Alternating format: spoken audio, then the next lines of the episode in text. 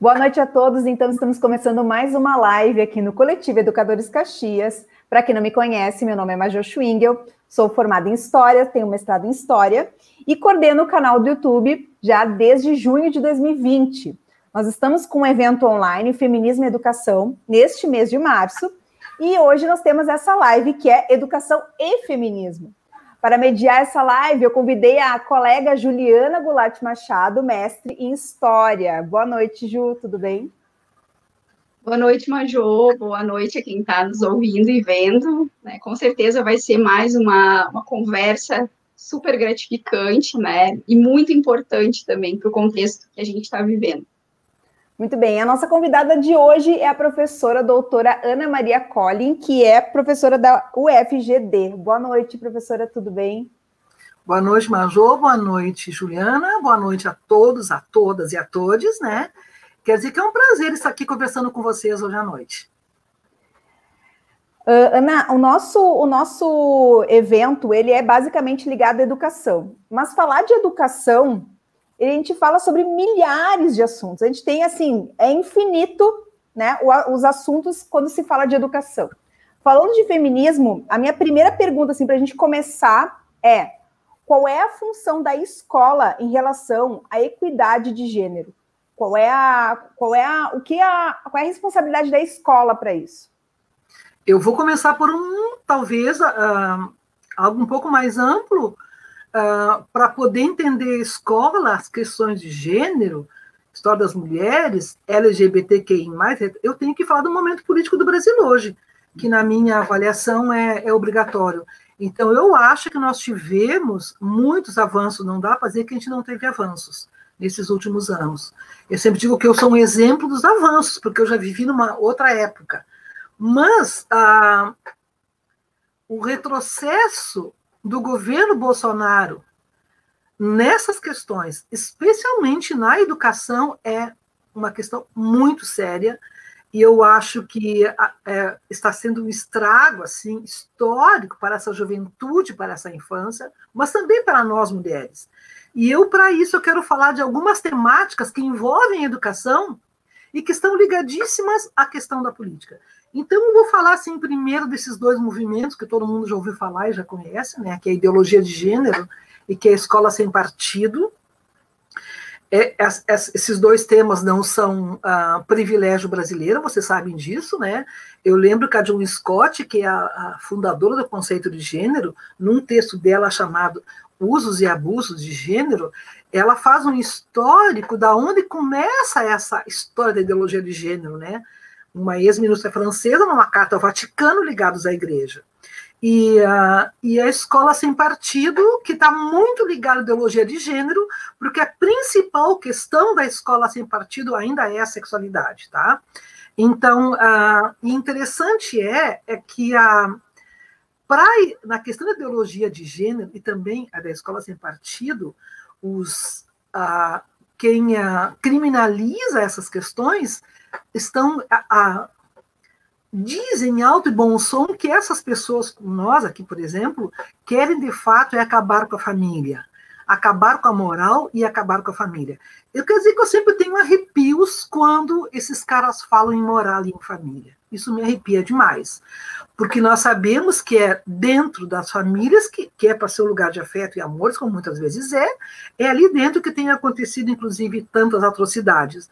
E eu também lembro que numa passeata desses mesmos conservadores, aqui na, na Avenida Oswaldo Aranha, ao lado onde eu moro, em Porto Alegre, uh, que pedia a volta à ditadura, e eu fui atravessar a rua nesse momento e tinha uma grande placa uh, abaixo Paulo Freire. Depois, num site, estava lá, por que devemos ter nojo de Paulo Freire? Certamente essas pessoas não conhecem Paulo Freire, certamente essas pessoas que seguram essas bandeiras, ditadura já, etc, e tal, etc e tal, uh, nem sabem quem foi a importância do Paulo Freire, quem foi ele, que ele é o patrão da educação brasileira. Então, acho que essas, essas, essas questões têm tudo a ver. E eu quero agora puxar outra, para vocês só lembrarem, eu acho que tem tudo a ver com a educação, a retirada do kit anti-homofobia, que foi uma grande questão, né? Até para chegar nas escolas, para que houvesse uma discussão sobre a questão dos perigos da homofobia. Uh, e vocês devem lembrar também as provas do Enem. Eu fiquei muito chocada na, com duas questões na prova de 2015. Uma questão que envolvia a filósofa francesa Simone de Beauvoir, uh, que tem, vocês sabem, um, um, clássico da literatura internacional, né, uh, do segundo sexo, e ela foi depois, uh, como se estivesse viva ainda, acusada de suja, malamada, sapatona, etc. e tal. Mas também nessa mesma prova, quando eu li, no dia que eu li, o tema da redação da prova, fiquei muito feliz. O tema da redação da prova era violência contra a mulher. Vejam só, 2015. Que oportunidade era essa para milhares de jovens do Brasil, jovens, meninos e meninas, se debruçarem sobre essa questão? E essa questão foi acusada como comunista, como vermelha, etc. e tal. Depois nós temos vários, né? Mas em 2018, que é mais próximo, vocês lembram também o dialeto uh, Pajubá, que foi tido como dialeto secreto de, de gays e travestis etc. e tal. Mas ah, acho que talvez o maior estrago que tenha sido feito, pelo menos, foi a grande campanha, falando em educação, da tentativa, e algumas vezes vitoriosa, da retirada da palavra gênero dos planos municipais, estaduais e nacional de educação. Eu quero voltar no final sobre a violência contra mulheres, crianças e LGBTQI+. Mas vejam bem, esse espaço legal, nós podemos fazer o que nós queremos na escola ainda. Nós temos autonomia para isso.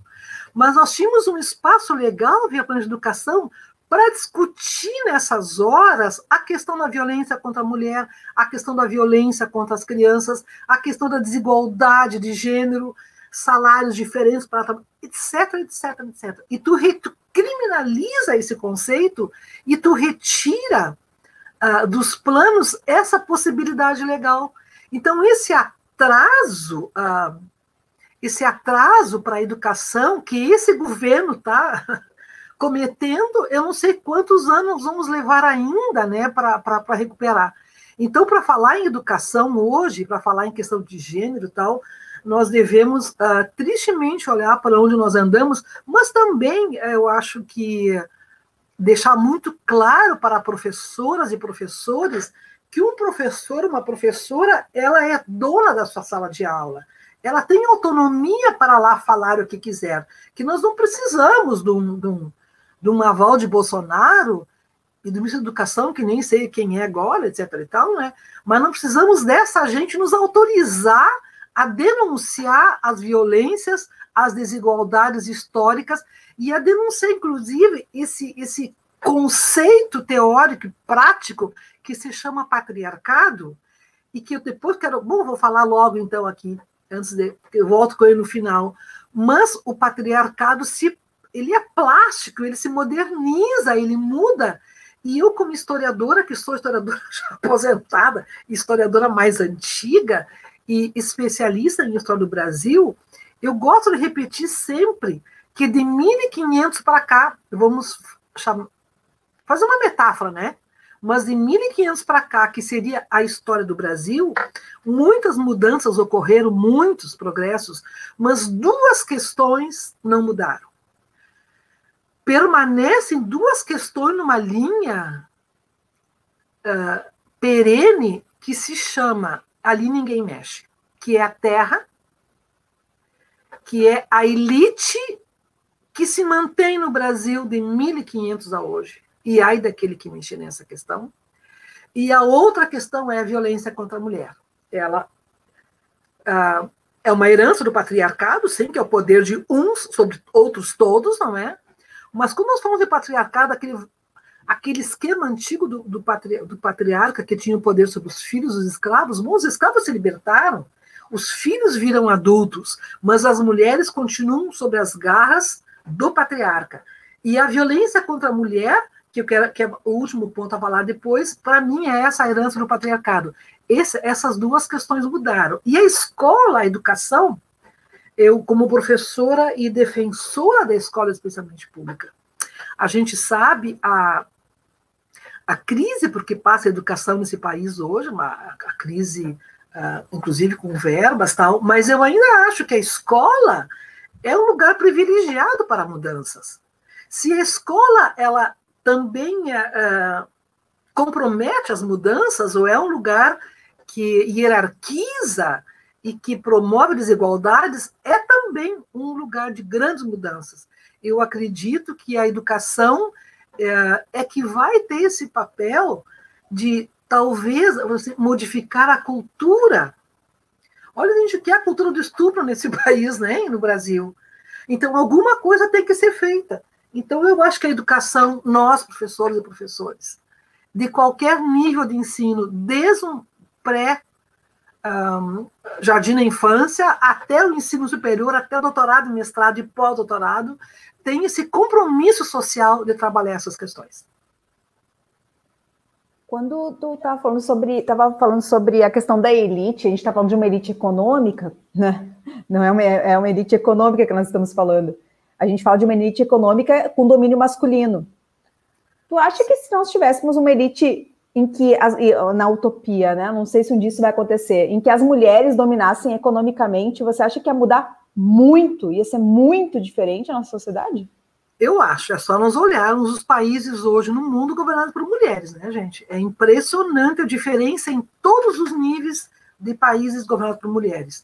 E, e, eu sempre acho, assim, pegando o caso brasileiro, nós, nós tivemos, e aqui não é questão de gostar ou não gostar, não é um juízo de valor, mas nós tivemos uma mulher presidenta nesse país, de 1500 a hoje, e nós não podíamos chamar de presidenta, vocês lembram disso? Uhum. Onde é que já se ouviu falar de presidenta?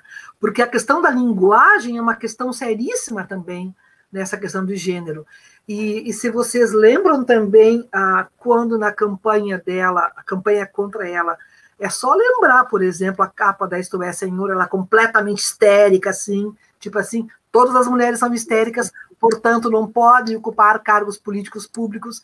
E, a, e também um tema que eu, que eu trabalho sempre, sempre, sempre, que vai chegar no final, não é violência, é a questão do corpo feminino. Um corpo sempre que está ali a ser invadido, a ser violado. E vocês lembram da capa da revista As Bombas de Gasolina? Na Dilma, como se fosse um falo para ela ser mulher? Estava a gasolina, estava a dois reais o litro, hoje está sete, ninguém fala nada, não é? Mas aquela bomba, quer dizer, mulher está aí para ser violada, né? A questão do corpo. Então, eu acho assim que a gente, olhando para o mundo hoje, eu até quero fazer uma listagem dos países uh, que estão governados por mulheres, né? Inclusive agora na pandemia, são países que, para que um controle total da pandemia. Porque tem um lado do cuidado feminino, gostando ou não gostando, esse lado do cuidado feminino permanece. Então, hoje, por exemplo, quando a gente fala em pandemia, em vacina, o que falta é a questão do cuidado com o seu povo, que o Bolsonaro não tem, por exemplo. Ele não está, quer mais é que morra. Parece que as mulheres têm esse, esse cuidado mais, mais apurado, né? inclusive no trato da coisa pública. Ju, Ana, tem um artigo teu, eu particularmente sou. Né, tu já sabe o quanto eu te admiro e admiro a tua obra, Ana. Para quem não sabe, teve presente na banca de qualificação da, da minha dissertação de mestrado, então é uma inspiração. Ana, tem um artigo teu que tu escreveu com o Losando, que é o ensino da história e os estudos de gênero na historiografia brasileira eu cada vez que eu leio esse artigo, eu me faço mais questionamentos. E dentro do próprio artigo, vocês trazem muitos questionamentos. E aí, falando um pouquinho do gênero, né? por que, que é tão difícil né, a gente falar de gênero na escola?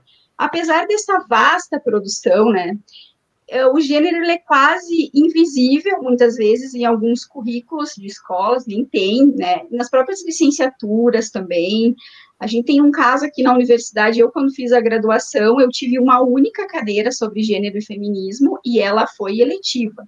Depois ela nunca mais foi ofertada na graduação e depois no mestrado eu fui fazer uma cadeira, né?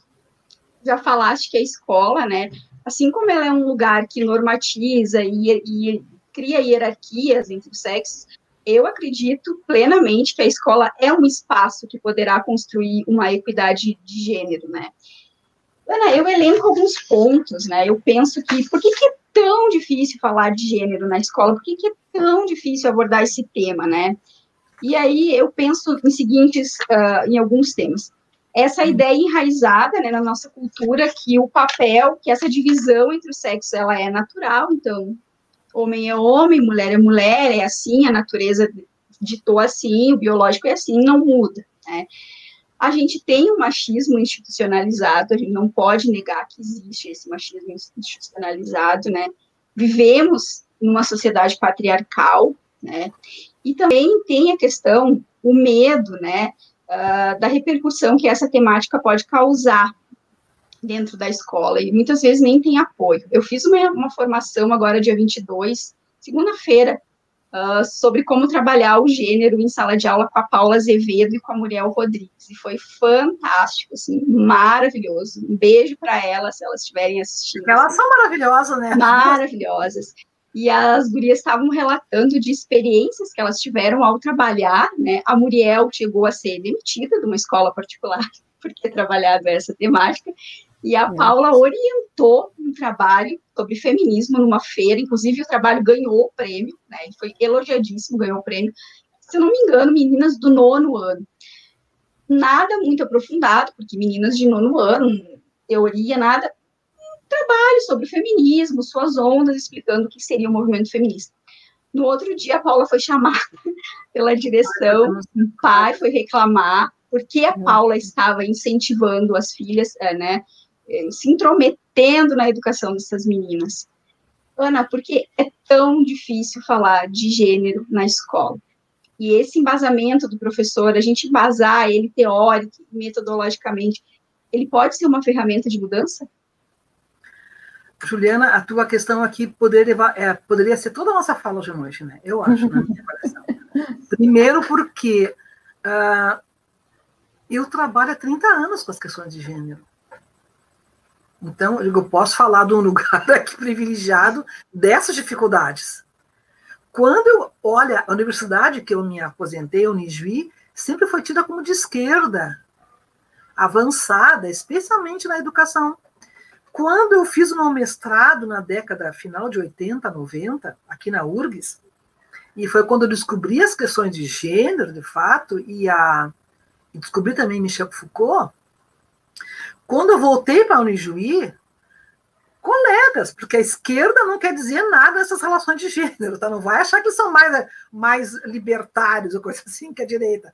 É, você tem uma coisa que é igualitária em todas as classes e níveis são as questões de gênero. Trabalhar com só de mulheres é uma coisa menor. Trabalhar com Michel Foucault é uma coisa menor. Tá?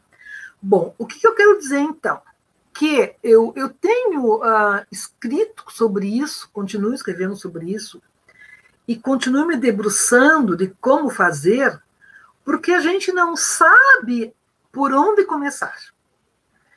A Major falou que gosta da educação.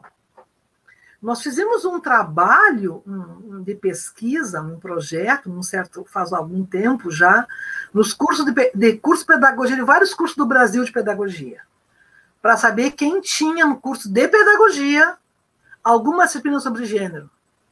Nenhuma. Entrevista com alunas que fazem pedagogia, o que é gênero, a maioria não sabia o que era. Então, o que eu quero dizer, não vou nem falar aqui em história, geografia, uh, licenciaturas, enfim, que vão ser professores todos, tá? Em pedagogia, que são seres iniciais. Daí tu vais pegar depois uh, língua portuguesa, matemática, história, geografia, todas, todas as, as licenciaturas, e ninguém trabalha com gênero. É, quando eu falo ninguém, assim, é muito raro. Então, vocês estão percebendo a roda viva? Por quê? Eu chego na escola, professoras formadas na universidade, ou mesmo só no ensino médio, elas chegam lá com aquilo que sabem. E ainda com uma carga cultural muito grande da diferença de homens e mulheres, do poder deles sobre elas. Daí não tem como tu obrigar que essas professoras saibam o que é gênero, saibam a história da desigualdade entre homens e mulheres, etc. E tal. Daí tu chega no ensino superior, também de mãos atadas, porque quando oferecem ainda são cadeiras optativas.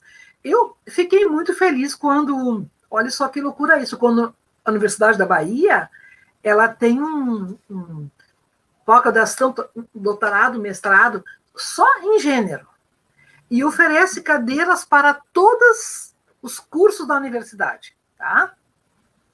Mas daí agora um amigo meu, fazendo doutorado, ele passou em Florianópolis, passou na FGD e passou no NEIM, que é esse núcleo só de na Bahia. Ele disse, mas Ana, não vou poder fazer esse doutorado lá. Porque quando, quando tu faz concurso, eles, eles não, não, não têm concurso para áreas interdisciplinares ou transdisciplinares, que é o que acontece aí.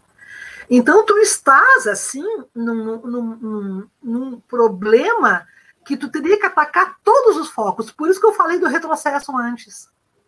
Que tu poderia ter um assento na formação de professores, que é obrigatório para todos os anos, para trabalhar com as questões de gênero. Porque não também, veja bem, tu tinha ah, os, os temas transversais, tá lá gênero, tá meio ambiente. Uhum. E o que, que adianta aparecer como tema transversal gênero e meio ambiente se tu não sabe o que fazer com isso? Isso se tu não tem nem textos para fazer com isso. No caso da história, que é o nosso métier, vocês, eu tenho um texto que eu passar para vocês também, que eu fiz lá para uma revista de, de Pernambuco, Historian, sobre as mulheres da história do Brasil. O que tu tem nos livros hoje são pequenas, pequenas caixinhas lá que contam curiosidades sobre as mulheres, ou então, sei lá, eu, algumas personagens, né? E só como se elas não tivessem feito parte dessas das mulheres. Vira como eu, se fosse uma, uma coisa assim, é, é excêntrico. Uma, é, é, excêntrico, é excêntrico, nossa, é diferente falar sobre as mulheres, como se elas fossem uma coisa, um mundo paralelo, assim, elas não faziam parte da história. Estamos mais a metade. Né? É uma coisa, é o paralelo, assim, é, ai, que bonito, né? E é um textinho para dizer, para dizer que está ali no meio. Falou. Pois é, daí então, quando eu morava em Coimbra, quando fiz meu doutorado, Eis que eu me deparo com um livrinho, até, se vocês quiserem também posso mandar xerocar um livrinho verdinho assim, Mulheres na História do Brasil. Cara, é não sei o que Veloso que escreve, um português. Esse livro nunca chegou aqui. Pegando as mulheres poderosas do Brasil, que eram donas de capitanias, que eram donas, que eram donas daquilo, a gente nem fica sabendo. É então, nós temos esse, essa questão assim da onde atacar. Mas daí, por isso que eu digo que é que, que é longo por quê? Porque isso tudo tem a ver, gente. Foucault fala em práticas discursivas e práticas não discursivas. Acho que Foucault diz que não existe a coisa de prática e teoria. É o discurso e a prática. Mas, uh, e aqui eu quero uh, uh, já aproveitar para dizer que eu, que eu quero oferecer meus textos sim, para a gente aprofundar depois com a leitura. E daí eu sempre ofereço meu WhatsApp, meu e-mail, para quem quiser conversar, que é falar um pouquinho sobre a história das mulheres e vejam bem como é que a gente está querendo hoje em dia, parece que, uh, pular etapas. Uh, a Michelle Perrot, que é uma cara que, que eu adoro, que virou minha amiga, essa coisa muito maravilhosa, né? Que faz aquele prefácio maravilhoso, dicionário também, eu acho, nossa. Ela, naquele livrinho dela, A Minha História das Mulheres, que é um livrinho maravilhoso, ela vai contar como, gente, que na, no, no período do, do, do movimento feminista, década final 60, 70, quando as mulheres foram, entre aspas, queimar sutiãs nas ruas, essas intelectuais que estavam já na universidade, inclusive, vão olhar para trás, vão se procurar e não se acham, porque as mulheres simplesmente não existiam na história. Só o que existia eram as representações do feminino, que é o que é o olhar dos homens sobre as mulheres e uma representação do seu olhar no nosso corpo. Elas não se acham, e a partir daí, na França, portanto, vejam bem, na França, que é o, o que decretou a igualdade e a fraternidade para o mundo inteiro, né? mas que já havia guilhotinado a Olympe de Gouges, né? Uh, começam a trabalhar com as mulheres da universidade. Gente, para a história, isso é ontem, década de 70. É. Então, foi uma inovação e uh, para mostrar o quanto é recente, o quanto, ela, quanto, é, quanto foi difícil e o quanto é difícil ainda trabalhar com a história das mulheres na universidade. Bom, daí eu vou aproveitar, porque depois a gente não tem mais tempo para isso, para dar esses, ah, falando agora um pouco de teoria também, né, que eu acho que para nós é fundamental isso, né? História das mulheres, para mim, é fundamental, o que é para contar a nossa história. Daí vem lá o pessoal, uh, a cena para as questões de gênero. Então, nós temos, especialmente no Brasil, todo um texto clássico da John Scott, né? Gênero como categoria útil da análise histórica, que vai dizer que gênero simplesmente é uma relação de poder entre homens e mulheres e que só consegue explicar as mulheres se explicar os homens. Nós aqui do Rio Grande do Sul, e ela usa muito Michel Foucault para isso, claro, nós do Rio Grande do Sul sabemos muito bem como se constroem os homens também. Eu sei foi uma comparação entre um homem baiano, um homem carioca, né? e um gaudério que não pode nem dançar, nem rir muito muito menos afetivo com seus filhos. Então, vou mostrar que essa construção ela é uma relação de poder, a construção entre os sexos, que são as questões de gênero. E vai dizer novamente aquilo que não tem nada a ver com a biologia, mas que é uma construção cultural. E nós sabemos disso, quanto que nós aqui, meninas, fomos construídas né, para sermos assim, para nos comportarmos assim, nos vestirmos assim. Eu nunca vou esquecer da, da Esther Pilagrossi, quando ela foi deputada, e se foi senadora não, que ela lembra, usava aqueles cabelos coloridos, então ela a tentativa de desqualificação dela por causa dos seus cabelos. Porque não é esse modelito de cabelos para que as mulheres foram sendo criadas. Bom, daí nós temos, com, a, com essas relações de gênero, nós temos um, um corte super Foucaultiano no meio aí, que é a construção não somente do corpo mas também a construção da alma, como Foucault diz, que é a construção da nossa subjetividade, não é? Então, novelas, revistas, discurso de avó, tá, tá, de escola, tudo isso constrói mulheres assim e homens assim. Bom, se nós tínhamos a história das mulheres antes, agora temos a história das relações de gênero, que é uma coisa maravilhosa, os homossexuais não tinham espaço para discutir as suas questões da sexualidade. Aonde for. Porque daí só as mulheres. Uh, de gênero no começo virou como sinônimo só das mulheres, né? Quando começa, com a John Scott, uh, nós falamos assim: não, a história das mulheres é essa, e ela, para ser entendida, é pelos homens, mas a história das mulheres. Quando a sexualidade entra nos estudos das mulheres, né? E realmente, com toda razão, vai ser um espaço onde eles podem discutir as suas questões de sexualidade a partir, eu acho que desse momento, não é que nós voltamos, mas nós, eu sou, uma, eu sou, por exemplo, historiador, eu digo historiador das mulheres e das relações de gênero. Que tu marca, então, essa pequena diferença. Daí vem uma mulher que implode tudo, que é a Judith Butler, né? Que você sabe. E uh, se vocês forem um dia em bancas, ou lerem dissertações e teses, ou lerem livros, não existe um, não existe um trabalho sobre sexualidade que não cita Butler e Foucault. São leituras obrigatórias. Porque a Butler vai implodir com as questões de gênero e vai dizer que nada mais, os corpos nada mais são do que performatividade, não é? Eu acho ela maravilhosa também, ela tem uma contribuição muito grande. Nós poderíamos aqui citar tantos nomes outros, né? Mas estou pegando assim bem pontualmente, né? Michelle Perrault, John Scott, Butler. Bom, agora Uh, acho que na minha avaliação, uh, se tem uma coisa que tem uh, movimentado o mundo acadêmico nesses últimos tempos é o feminismo negro, na minha avaliação. só é só olharmos para os lados e vermos a, a, a, produção intelectual do feminismo negro, tá? que é muito grande, com autoras nacionais, eu acho uh, e como autoras internacionais, eu falei da Bell Hooks, mas chama Amanda, mas são tantas maravilhosas. E nessa vertente uh, entra um conceito que ele é que eu adoro demais hoje em dia, que eu uso muito, que se chama interseccionalidade. Quando ele foi construído, ou quando ele foi pela primeira vez escrito, era para trabalhar com a questão de gênero e raça. E toda uma denúncia desse, desse feminismo negro, o dessa questão racial, uma denúncia de que ah, o que existia até aqui era um feminismo branco que ignorou a, a, que, ignora, que ignorou as dificuldades das mulheres negras ou as especificidades porque passava as mulheres negras. E nós sabemos o que, que é um racismo estrutural, nós sabemos disso, o que, que é uma violência estrutural também contra as mulheres. Bom, eu gosto de ampliar um pouquinho esse conceito, por isso eu gosto tanto dele, e para mim é o grande conceito hoje.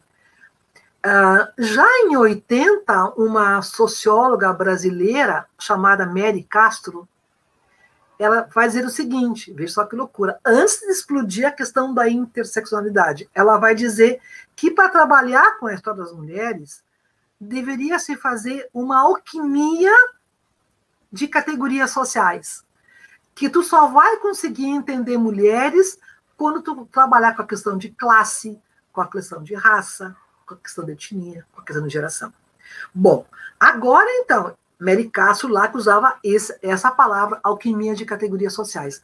Quando nós chegamos hoje, que está em alta, eu acho, o conceito, via estudos decoloniais, que depois eu quero falar sobre isso rapidamente também, nós temos o quê? Nada mais do que, que é interseccionalidade, uh, análises. Bom, no campo das mulheres, há um problema de gênero Sim, relação de homens e mulheres, é uma relação de poder. Mas as mulheres são iguais? Não, mulher preta não é igual a mulher branca. Classe, mulher rica não é igual a mulher pobre. Geração, mulher velha não é mulher jovem. E assim vai para a questão da religiosidade, da questão étnica, etc. e tal. Porque essa interseccionalidade, se ela foi puxada pelo movimento negro, ela também é capturada por outros movimentos. Por exemplo, ah, no nosso dicionário, quem escreve o verbete interseccionalidade é uma mexicana, a Natividade Gutierrez. E ela vai usar esse conceito não para trabalhar de mulheres negras e brancas, mas mulheres índias e mulheres brancas. Então, o feminismo indígena também está em alta hoje. Nossa. Está muito em alta, porque a violência, e eu venho de um lugar, trabalho num lugar onde uh, eu gosto de falar sempre sobre isso, é a maior população urbana indígena do Brasil, é em Dourados, né? Cozinhos Guarani Caiová.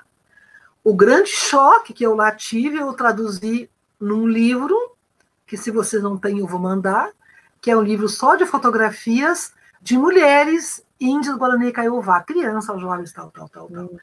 Bom, a violência contra a mulher, por exemplo, é tratada diferente numa, numa aldeia indígena do que numa população urbana. Então, nós temos hoje esse olhar, especialmente da antropologia. Agora concorreu, vou dizer aqui, uma vaga na, na seleção de, de doutorado, um rapaz trabalhando a questão da homossexualidade em aldeias indígenas. Então, essas temáticas estão todas muito fervilhantes, porque lá a, a, relação entre brancos e índios é tão cruel quanto em brancos e negros. É claro que os índios estão mais localizados em alguns lugares. Hoje em dia são em menor número, vejo bem quem era o dono do Brasil, do que a população parda e negra. Mas esse conceito da interseccionalidade, para mim, é fundamental para que nós possamos fazer.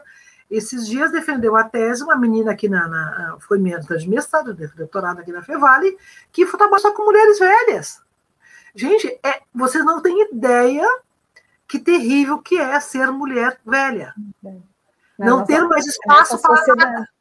Não tem, não tem espaço para pessoas mais velhas nessa, nessa sociedade, muito menos mulheres. Muito menos mulheres. Imagina isso, Ana, imagina para velhas. E essa questão do mulher velha, né, geracional, não está muito ligado à questão do corpo, porque eu sou velha, eu não posso mais produzir, eu não sou fértil, eu não posso mais produzir filhos, não posso gerar. Isso é uma missão. No momento que eu não posso mais, né, o meu corpo já não. Então, eu, eu acredito, é uma coisa que me interessa muito. Eu quero começar a fazer algumas leituras. Eu não sei se, eu, se a minha linha de raciocínio está certa, mas essa questão também tem a ver com essa questão do corpo? Bom, sempre que nós falamos em mulheres, nós temos no altar um conceito chamado corpo. Todas as questões passam pela questão do corpo. Porque eu não falei ali em cima antes, que não deu tempo também, da questão do aborto, né, gente? Da questão da descriminalização do aborto. Eu nunca vou esquecer que quando discutiam lá em, no Congresso a questão do aborto, o tal do Cunha, não sei se está preso, está só com tornozeleira, ele disse em alto e bom som o corpo da mulher não pertence à mulher. Então, quem decide sobre isso são os homens no Congresso, se o, se o aborto vai ser crime, se não vai ser crime. Eu fico tão, eu fico tão uh, furiosa com isso, porque esses mesmos homens que vão dizer lá que a mulher é criminosa, que faz um aborto, coisa assim, são os homens que defendem a pena de morte. Incrível, inclusive para crianças. E uma coisa, essa hipocrisia brasileira me mata. Quem no Brasil não sabe de milhares de mulheres pobres que morrem em clínicas clandestinas porque não podem ir para um hospital, é porque não é, o aborto não é legalizado, deixando milhares de crianças órfãs, isso não interessa, entendeu? Não interessa. Mas então, deixa eu dizer o seguinte: o corpo ele está sempre ah, ele é, é a grande questão dos mulheres é o corpo. É o alvo do poder, etc. e tal. E eu quero te dizer que tu fala que é um corpo que não produz, o envelhecimento é o corpo que já não produz, mas, para mim, uma questão muito cruel se chama também corpo versus beleza. Uhum, o Brasil, depois dos Estados Unidos, é o país onde mais mulheres fazem intervenções em seus corpos. É, eu acho isso uma coisa. A, a, é proibido envelhecer. Não só por uma questão de não produzir mais, mas por uma questão de aceitação social. Tu não é aceita se tu estás velha. Tu precisa. E daí tu enxerga, assim, é, às vezes é tão deprimente, né, quando tu enxerga essas mulheres que ficam irreconhecíveis. Por exemplo, eu estou lendo agora uma biografia que eu tô, simplesmente adoro biografias, a biografia do Samuel Weiner, maravilhoso para te entender o Brasil do Getúlio até hoje. E ele foi casado com a Danusa Leão, que era irmã da Nara Leão, né? Era uma das mulheres mais lindas do Brasil. E se vocês tiverem curiosidade hoje, porque ela não pode nem. Olhem ela, uma fotografia dela. Um rosto desfigurado, parece um monstro, com cirurgias mal feitas, botox mal aplicados, etc. Então, essa crueldade com o corpo da mulher, é. que ela, aí quando isso é que eu falo de Foucault, quando Foucault, como é que tu constrói também uma subjetividade? Eu só consigo ser feliz se eu sou jovem. Eu só consigo ser feliz e aceita se eu tenho um corpo jovem. Então, é sempre esse corpo que está envolvido na mulher. Então, claro, é um corpo que não produz mais, ela não, não é mais aceita porque é velha, mas também é um corpo que esteticamente não é aceito e assim vai. É, é uma, uma pressão, coisa... uma pressão social, né, Ana? Uma pressão muito social. Hoje, hoje mesmo eu estava no, no, no, Instagram e tal, estava olhando umas, umas. Tem várias, várias pessoas que eu sigo e tal, e tinha uma de estética. E aí a, e a moça, a pessoa que estava vendendo, claro, está vendendo isso, falando de é, Botox que ela aplicava nas meninas de 19 anos. E que as mulheres, como assim? A gente precisa começar com 19 anos a usar Botox, porque ainda já é quase tarde. Eu pensei, sim, com 5 é anos eu começar a usar Botox, né? É então, assim, assim, a pressão, e a pressão em cima de meninas. E, e aí, numa outra live, a gente chegou a falar sobre isso. Eu sou mãe de menina, minha, minha filha, né, vai fazer nove anos. E como a nossa, como a gente se pega nessas, nesses discursos em casa. Esse discurso de Cuida, isso não é coisa, isso é coisa de menina. Isso, sabe? Ó, isso não, é, é, um comportamento, que tipo de comportamento, que pode, o que não pode, como é fácil entrar nisso, como a gente, né? Eu estava comentando antes com a, com a Júlia, com a Juliana, como a gente, quando a gente começa a ler sobre isso, como para quem está assistindo e, e, também como eu não, não, não, não é pesquisador da, da, da, do tema, como a gente começa a ler sobre isso e se pega olhando para si, para nossa história como mulher para a nossa história como mulher, como mãe, como esposa, como filha, como olhar para a nossa família e começar a reconhecer coisas que a gente achava, a gente normaliza certos discursos. Mulheres que se separam, por exemplo, eu passei por isso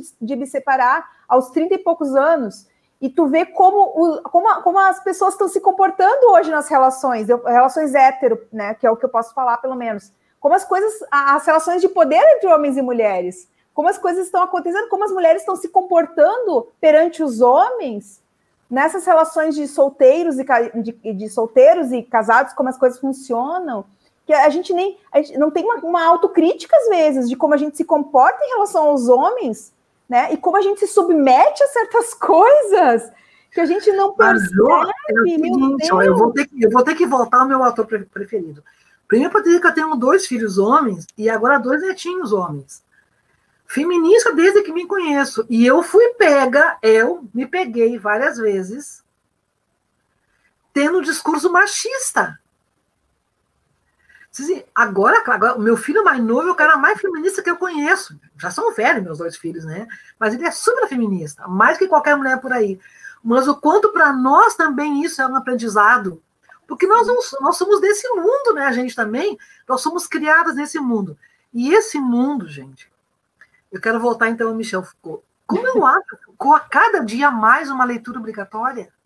Porque para entender por que que é, veja bem, Major, tu que trabalha em escola, as mães mulheres botam filhos no mundo, cuidam dos primeiros tempos, as creches são femininas, as séries iniciais são femininas, e tu sabe que aí é que tu constrói, inclusive, a desigualdade de gênero.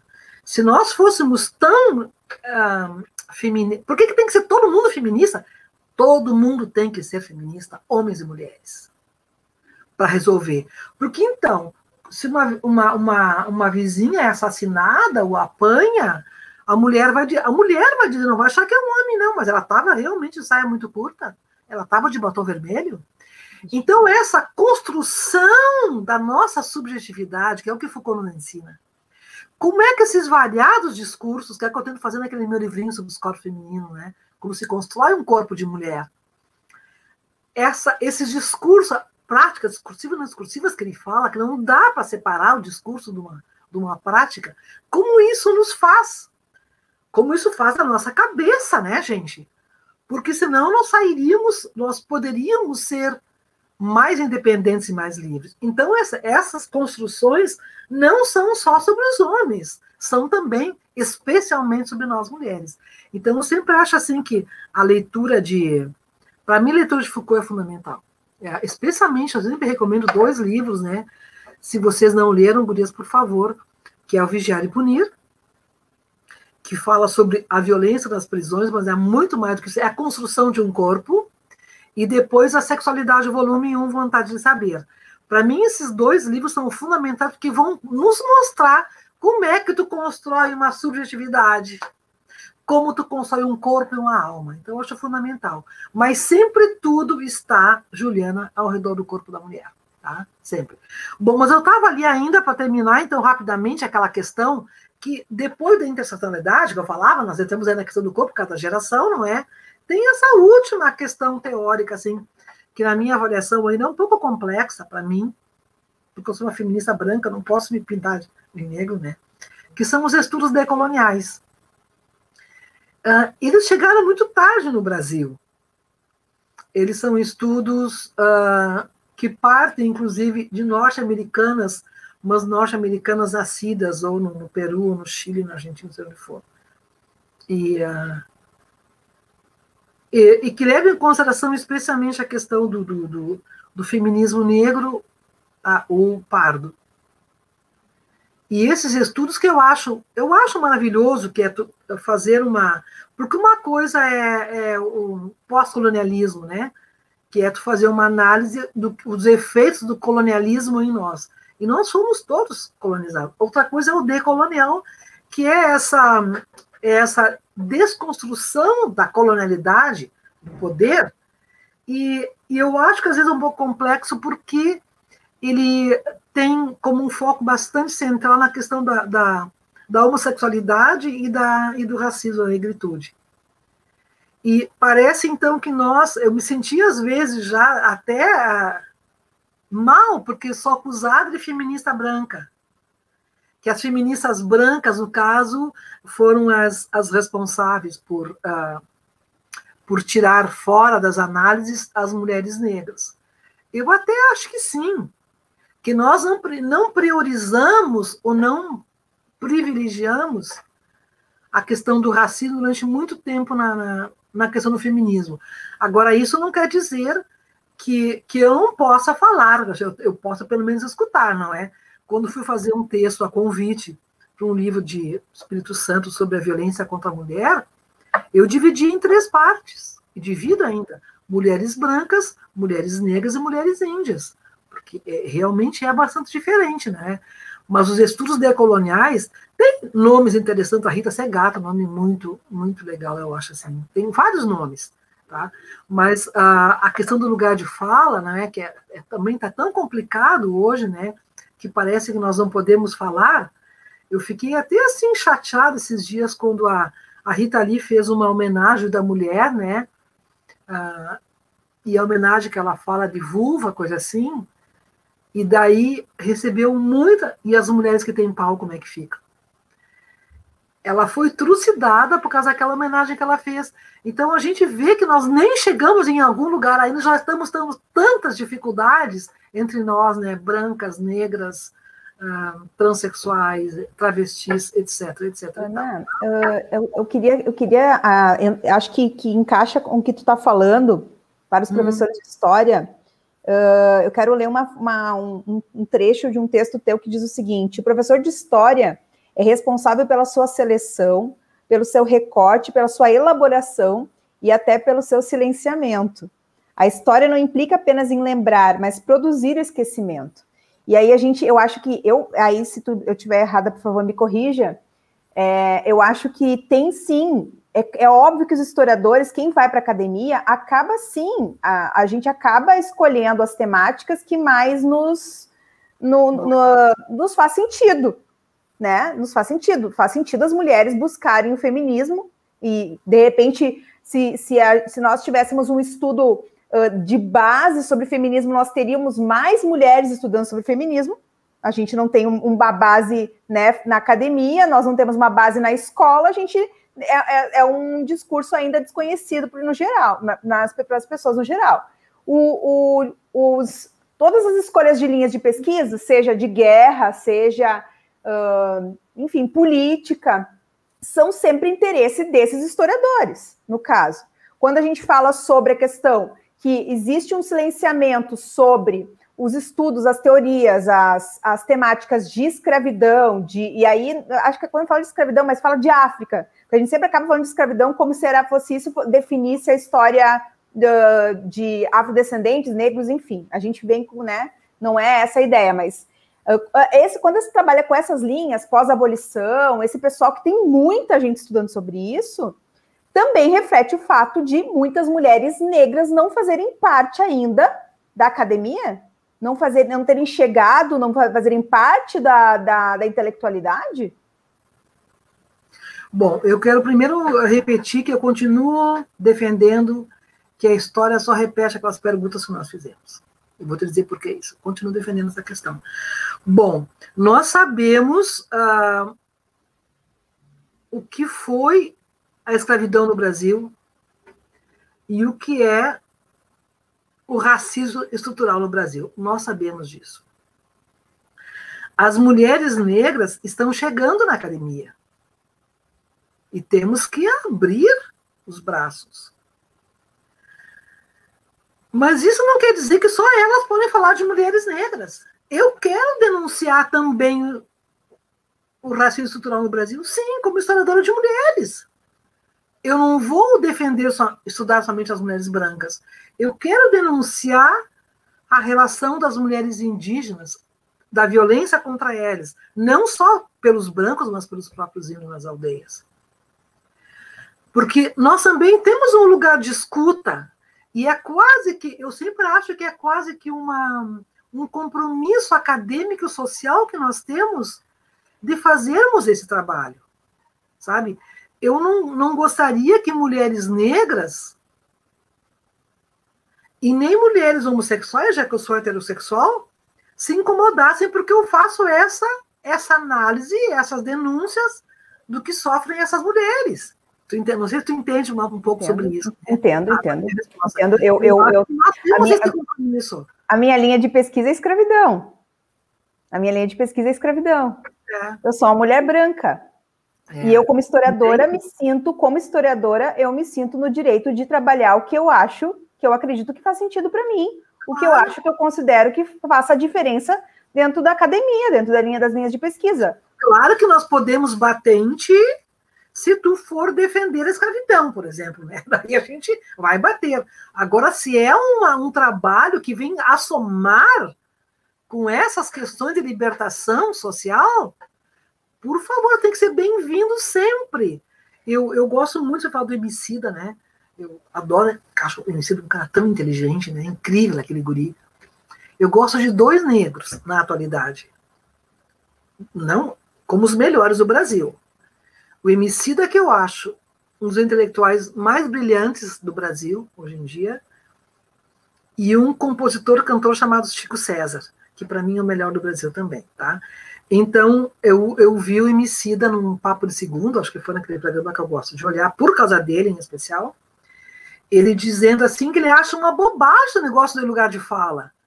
Porque as pessoas devem ter o direito de, de defender aquilo que elas acham que é justo. Tipo assim, se um branco quer vir ao meu lado para juntar, para criar forças, que seja bem-vindo. Tu não pode ser expulso. Não sei se isso ficou claro. E aí é que eu acho que, às vezes, estudos decoloniais pecam um pouquinho meio que expulsando quem é heterossexual, quem é branco. Mas claro, né, Ana? Eu, um pouquinho. Eu, eu sinto diferença, sim, num texto de uma historiadora negra falando de, da história uh, de mulheres negras, por exemplo. É óbvio que isso vai ter diferença. É óbvio que isso tem diferença. Não tem como. É, a gente fez, já fez, falou sobre isso em outras lives, e tu, tu ouve isso. É, é diferente mas claro. não desqualifica, não desqualifica tu falar sobre isso, não desqualifica, como não desqualifica mas, um homem boa. falar sobre feminismo, falar mas sobre eu ia, eu ia eu puxar essa questão contigo é. agora. Gente, eu quero homens feministas. Bom, ele não vai pensar como eu? É claro que não, né, gente? Um homem nunca ficou menstruado, nunca ficou grávido, nunca pariu, nunca, nunca, sabe? É claro que não. Mas eu quero os homens meus aliados, sim eu acho que todos temos que ser feministas, todos e todas e todes. Porque essa é uma questão estrutural no Brasil, a violência contra a mulher, que é a radical desigualdade entre os sexos, é violência. Então nós temos mais que se abraçar. Agora, como é que eu vou mandar o cara embora porque é homem, gente, porque não vai pensar como eu? Como é que uma negra pode mandar tu ir embora e tu vai somar num trabalho acadêmico? Tá? Então, essas são questões da atualidade e houve questões polêmicas, tá? Por isso que esses textos que eu quero mandar para vocês, ah, dessa aula que eu dei, eram vários negros em sala de aula, que foi muito boa a disciplina, os textos da bibliografia complementar, por exemplo, que eu ofereço, o trabalho de pesquisa que eu fiz, para a gente ah, poder pensar realmente como funcionam essas coisas hoje, o que é de fato lugar de fala, o que é de fato uma interseccionalidade, o que é uma colonialidade do poder, entendeu? Nós temos que trabalhar até para podermos uh, defender nosso ponto de vista. Eu quero somar com tudo aquilo que eu acho injusto. E quero que meus filhos homens e meus netinhos homens sejam feministas. Ju, eu já te, já te passo a, a, a, palavra, eu só quero finalizar uh, esse gancho que tu está falando sobre, falando, lembrando que sobre essa questão dos professores, já que a gente fala, a, a, o coletivo é muito sobre a questão da formação de professores, e sem, sempre professores nos, no, que acabam nos ouvindo mais, né, que é o nosso público geral.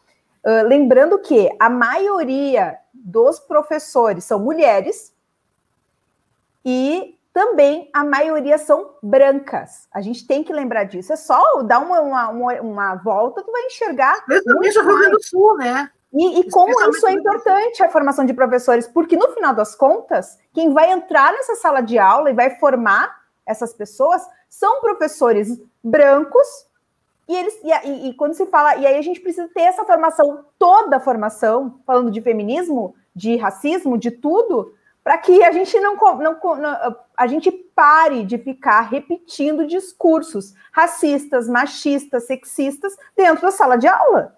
Isso e a aí, gente faz isso, isso se a gente não tiver essa formação. Isso vai acontecer. Isso vai refletir lá fora. Isso vai refletir lá isso fora. Aí. E antes de passar a palavra para Juliana, depois eu quero, Ana, que tu faça, conceitue para gente a diferença entre sexo e gênero já que as pessoas elas assistem, mas elas têm essa dificuldade de saber a diferença entre sexo e gênero. Fala, Ju, desculpa. Uh, aproveitando aquele gancho da questão do homem ser feminista, eu lembrei da intelectual que eu pesquisei e a intelectual que eu ainda estudo, que é a Ana de Castro Osório, uma mulher fantástica, uma intelectual portuguesa. A Ana já escrevia, né, no seu livro Mulheres Portuguesas, que nós todos, os homens devem ser feministas. Ela conclamava esses homens, né, em 1905 para que sejamos feministas. E Ana, eu queria que tu, por, até por uma questão, há um tempinho atrás eu fazia aula de espanhol e comumente, é, uma vez por mês, era uma turma pequena, pessoas mais, é, mais adultas, a gente se reunia na casa de alguém né, antes da, da pandemia, quando a gente ainda podia se reunir para fazer uma janta, para conversar, para beber. E numa dessas reuniões, eu ainda estava fazendo o um mestrado, uh, um colega levou sua noiva para essa, essa janta, sem problema nenhum, os familiares iam, marido, namorado, e o professor, muito gentilmente, querendo aproximar a moça da, da turma, ah, essa aqui é a Ju, ela está fazendo mestrado, ela está estudando feminismo, ela é uma, uma feminista. Para uma surpresa, claro, que tu já falou anteriormente que a gente está vivendo um contexto de um governo negacionista, um governo de extrema direita. Isso não é só no Brasil, a gente tem em alguns países do mundo esse, esse retrocesso, né? Eu ouvi dessa moça, uma moça jovem, me falar: feminismo, você está estudando feminismo, mas ainda tem necessidade de se estudar o feminismo. Gente, eu fiquei. Que vontade assim, de chorar, né, Juliana? Que vontade de chorar. gente. Ana, então. Eu queria que para assim, por onde eu começo? por onde eu começo? Por onde eu Bom, começo? Eu queria, é, eu queria falar o seguinte, ó, Gurias, eu sei que daqui a pouco eu começo a encerrar.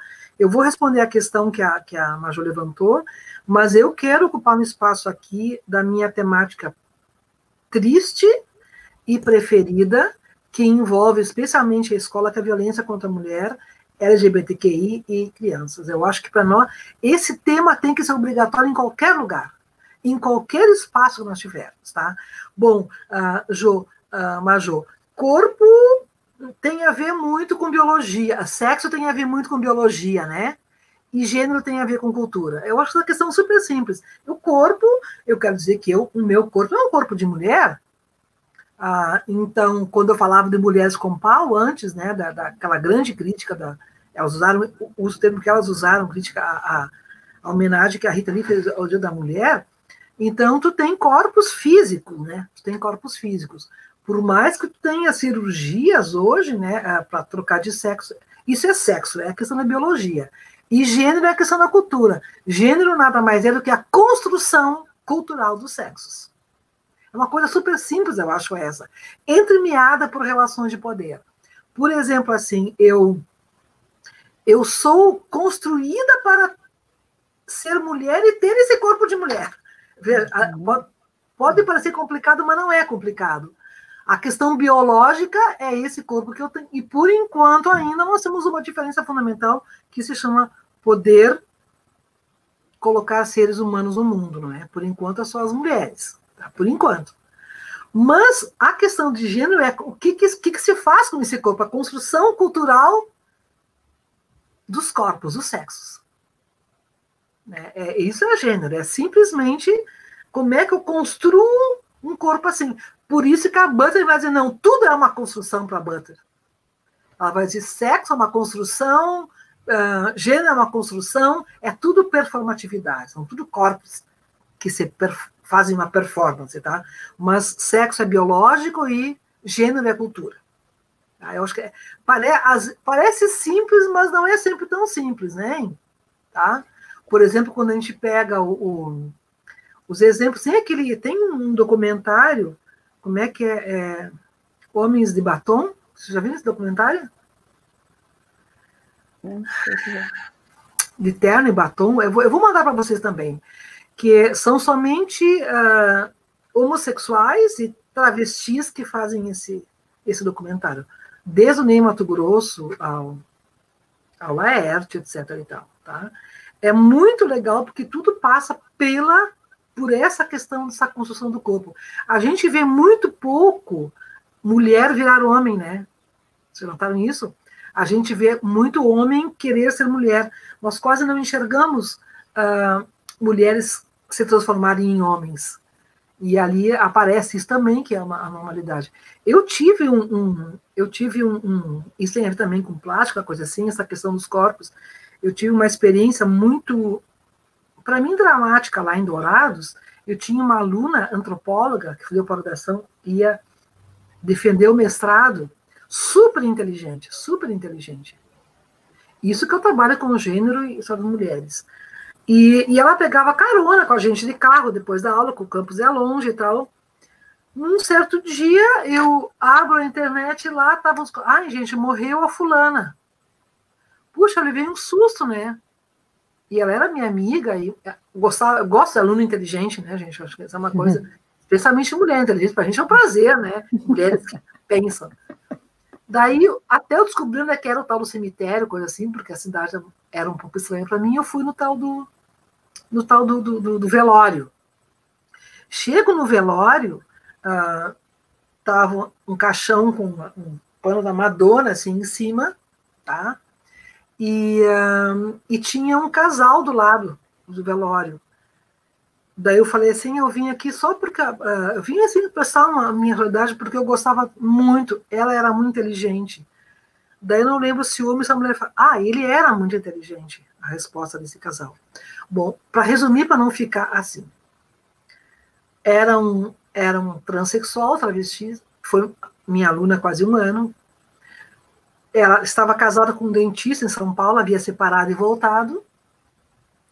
E, e ela, super inteligente, e ela morreu, acho que de parada cardíaca, pelo uso de botox. Esses botox de, de industrial que elas usam, né? Na bunda, e ela morreu assim. Bom, eu voltei furiosa de como é que vocês me contam, ainda me contam que, que a fulana era, era transexual, mas Ana é que a gente está acostumado, porque ela entrou aqui um homem, depois ela virou mulher tal. Hum, então, essa eles crueldade, acompanharam o processo todo. Essa crueldade com a questão do corpo, não só de quem olha de fora, mas elas. A, Enxerga o que é a, a subjetivação de um corpo, a construção de um corpo, só conseguia se mulher se tivesse muita bunda, muito seio, etc e tal. E morreu disso, né? Então tu tem essas questões que são violências muito incríveis com a questão do corpo. Mas, mas, mas a gente percebe isso tão, né, Ana? A gente percebe isso tão assim, não precisa ser, não precisa ser acadêmico para perceber isso, sabe? Na mídia mesmo, o quanto a presença do corpo feminino, de como é explorado, a, na música, a moda, e o tempo todo, na, na, na, internet, nas redes sociais, é o tempo todo. E aí, essa pressão toda de, ah, agora na pandemia, eu parei de pintar meu cabelo. Aí um monte de mulher deixou de pintar o cabelo, deixou o cabelo branco. O pessoal enlouquecido, como ela deixou cabelo branco. Aí qualquer coisa. Pra, gente, uma coisa tão, be, tão assim, parece tão besta, né? Eu, eu, eu amamentei minha filha e assim, tem mulheres que têm dificuldade de amamentar seus filhos na frente dos outros. Coisas assim, de poder amamentar seu filho. Detalhes. É, é o tempo todo. Quem não percebe, só que não para para enxergar. E pior é não amamenta para não cair os seios. Assim, vai, e assim, é, e a gente, é, e é, é fácil de entrar nesse discurso, é fácil então, de entrar. A questão, a questão do corpo está no centro. Então, eu quero assim uh, dizer, uh, nós já estamos passando de uma hora, não quero também cansar vocês, porque essa temática me é importante, que uh, a, violan, a violência contra a mulher, que eu chamo de a herança cruel do patriarcado, é a radical desigualdade entre os sexos. E eu quero juntar isso com a educação, tá, Major? Por favor. Eu vou, por quê? Que quando eu falava que a escola ainda é um lugar de possíveis mudanças e de acolhimento, quem é que percebe quando existe violência contra meninos e meninas na família? A professora. Porque as mães ou não percebem, ou essa é para mim é a parte mais cruel, né? As mães que sabem e que ficam quietas para não perder seu homem, seu companheiro, tal, tal, tal. Mas é a professora que vai acolher essas crianças. Bom, o que eu quero dizer então, que essa essa face mais cruel, que é a violência contra a mulher, no Brasil é uma questão tão tão contraditória que o Brasil é o país do mundo, do mundo, gente, com o melhor e o maior número de leis igualitárias. Ninguém tem no mundo leis iguais no Brasil tipo assim, Maria Penha, ninguém tem, só nós. E o Brasil é o quinto país que mais mata mulheres no mundo. É uma contradição. Mas a questão do corpo, uh, eu não sei agora em que lugar que está a violência contra os LGBTQI+, que deve estar entre o primeiro e o quinto. Especialmente travestis e transexuais que têm um corpo feminino. O corpo feminino é sempre um corpo a ser violado. Bom, vocês uh, assistiram esses dias, uma semana passada, eu acho, né, o Supremo Tribunal Federal, na palavra do Dias Toffoli, sobre decretou como inconstitucional os crimes em defesa da honra. Quer dizer assim que isso já, já é inconstitucional, que tu não pode justificar feminicídios em ações criminais. Porque, há um, ano atrás, o Supremo Tribunal Federal determinou a absolvição de um homem que tentou matar a mulher afacada por suspeitas de traição. E o Supremo, na época, disse que a decisão era, era soberana porque o júri tinha ah, não podia modificar, que o júri era soberano. O que eu quero dizer isso, e aí é que vem, gente, para mim, o papel da escola. Quem é que mais que pode alertar sobre a violência contra mulheres, crianças e LGBTQ+, se não é a escola?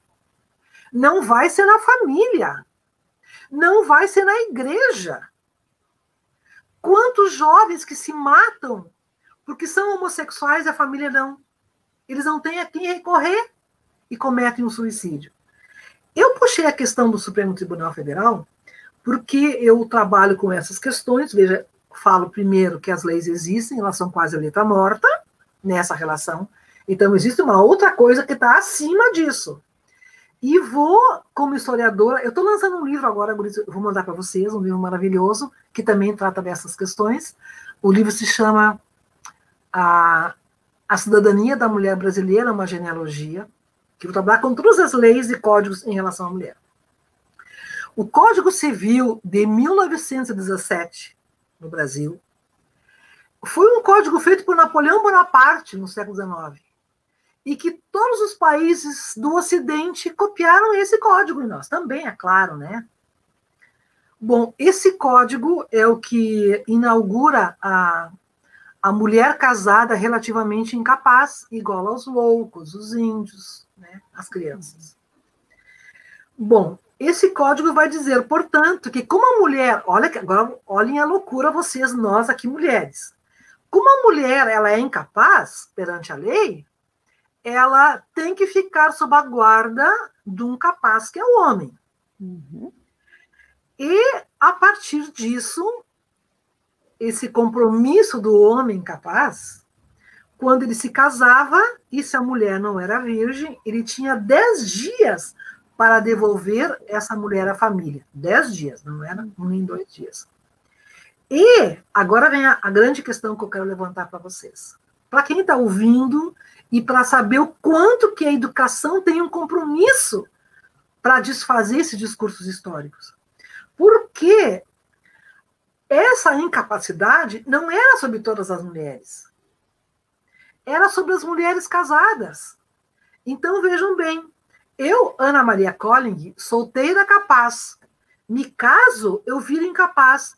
A mesma Ana Maria Colling se desquita, o fica viúva, ela volta a ser capaz. E nós aguentamos isso quietinhas. Porque essa capacidade vai até 1962 com o Estatuto da Mulher Casada. Mas, vejam bem, o que, o que, quais foram as leis sobre esse código? Ah, primeiro, o cara que escreveu o código, ele disse que, ah, que o homem podia defender a uma mulher super séria, honesta, mas que era violentada na rua, podia defender a mulher para os pais, de, devolver a mulher para os pais, porque isso aí é uma coisa que, que ninguém tira. A mulher sem culpa nenhuma na esquina, pega por um louca violentada, chega, o marido tem que devolver ela para a família porque ela tem essa mancha. Esse código vai dizer que a honra do homem não está no corpo do homem. A honra do homem está no, no meio das pernas uma mulher, enfim, vamos ser chulas, né? No corpo de uma mulher. E se ele suspeitasse que a sua honra estava sendo colocada em dúvida, ele podia matar essa mulher, que lá é o lugar da honra.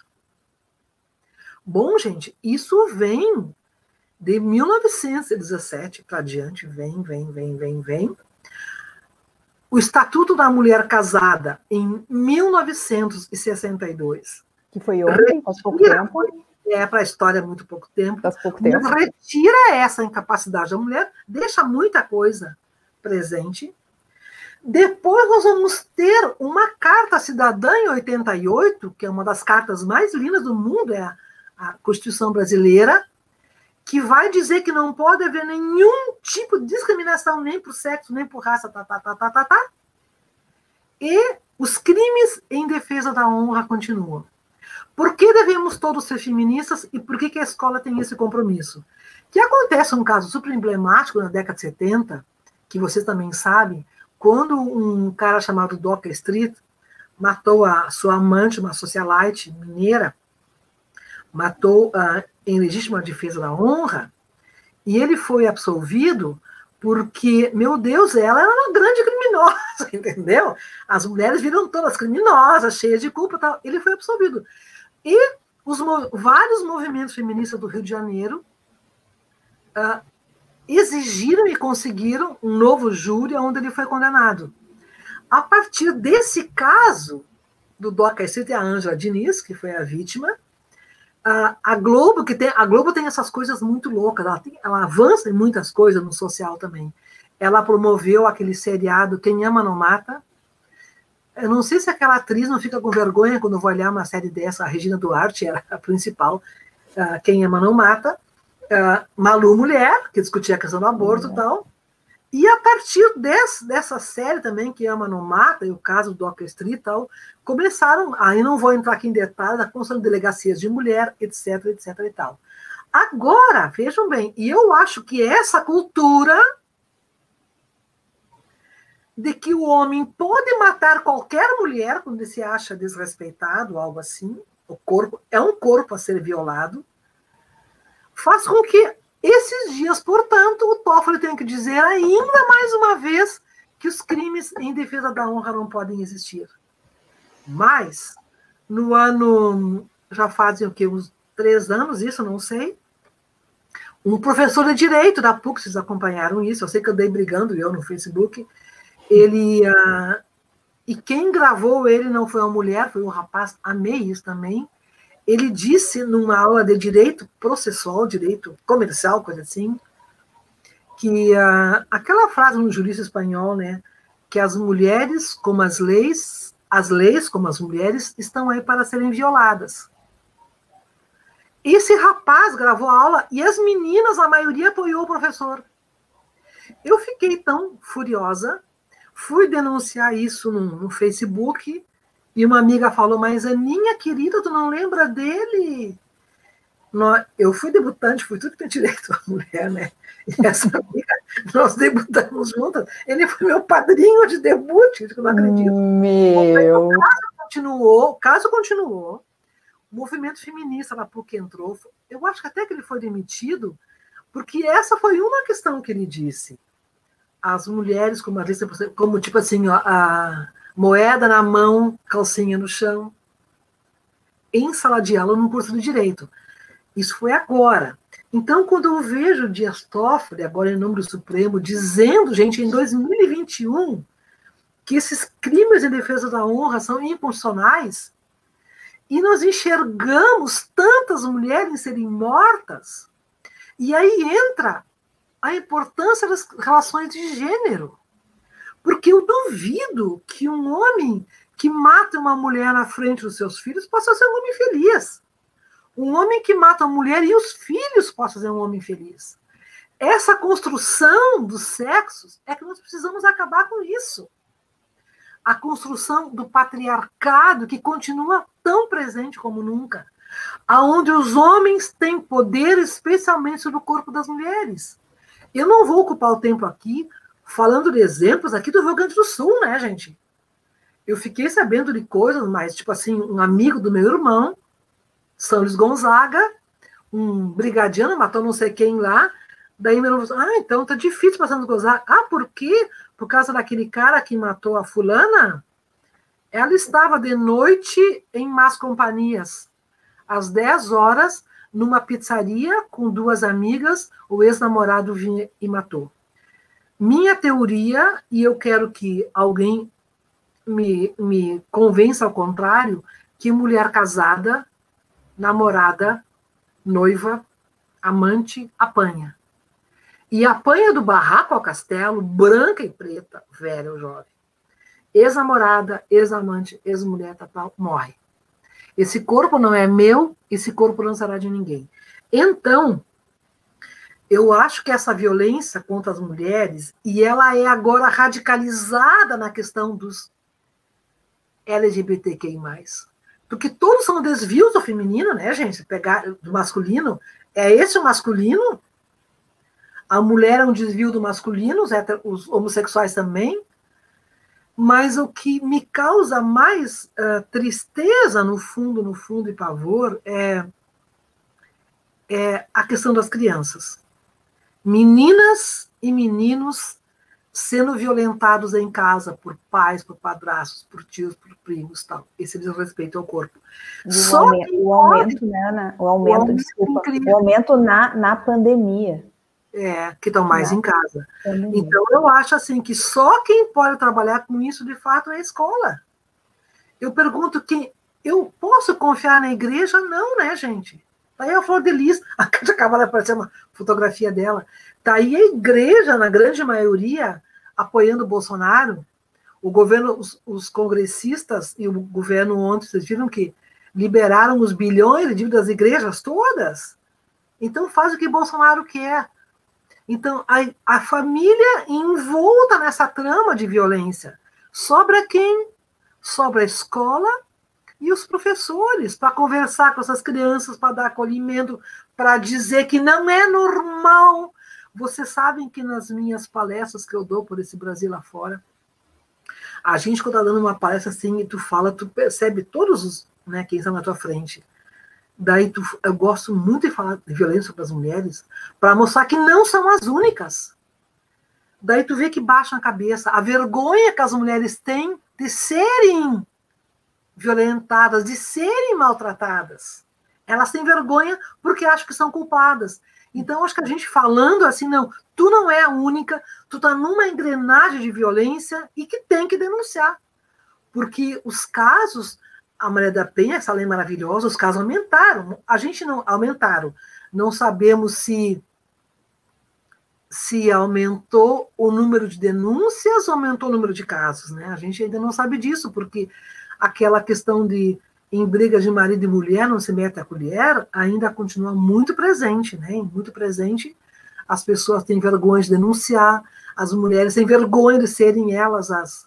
A, elas acham que são culpadas sempre, as mulheres têm essa eterna culpa, né?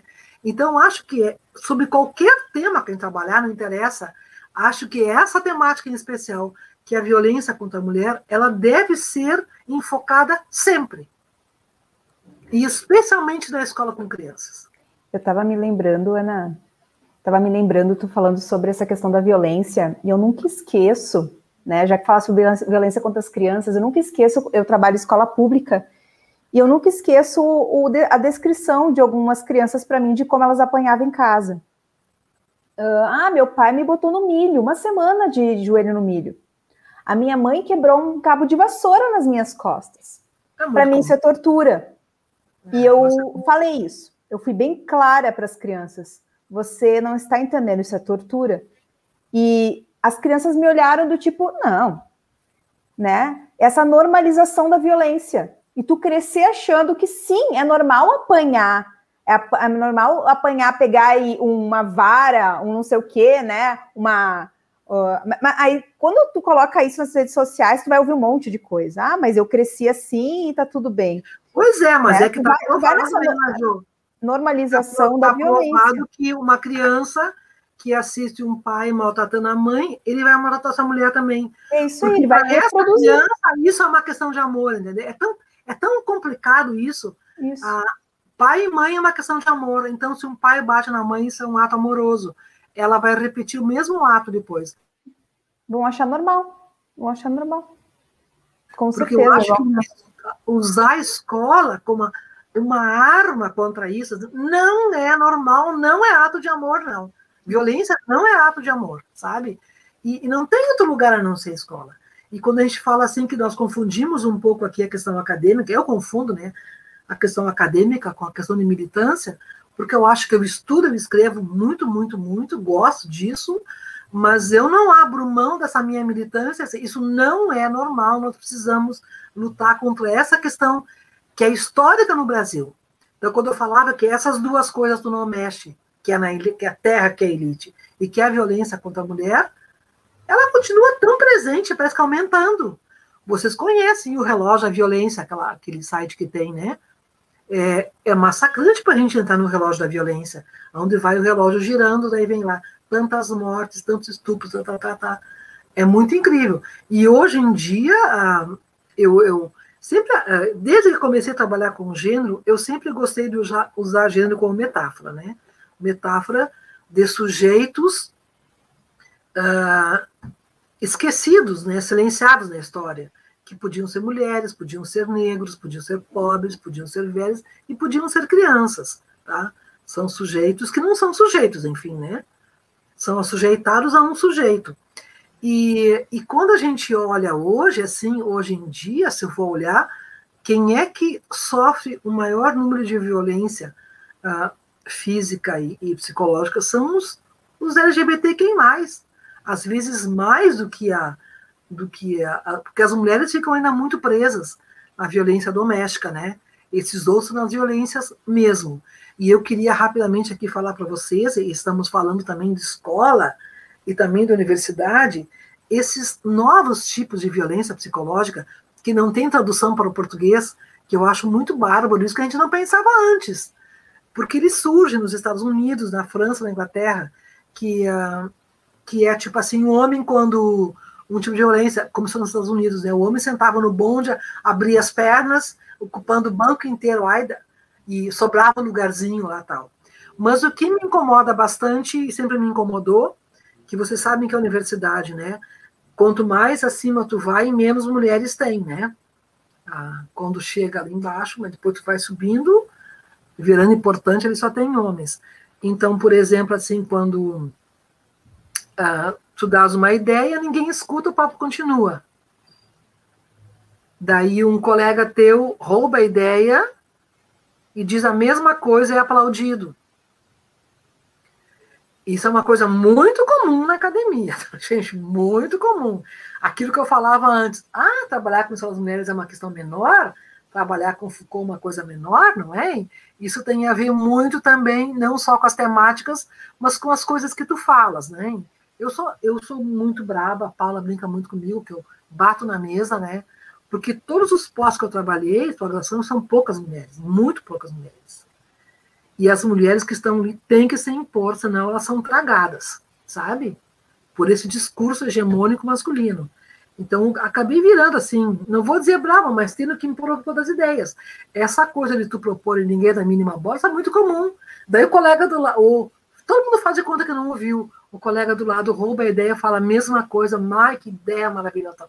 E são tudo violências psicológicas muito sérias que acontecem no meio, acontecem no meio empresarial também, com funcionários e funcionários, etc. E tal. Uma ideia agora, eu, eu aquela a Trajano, né, que eu gosto muito dela, a dona a Magalu, né?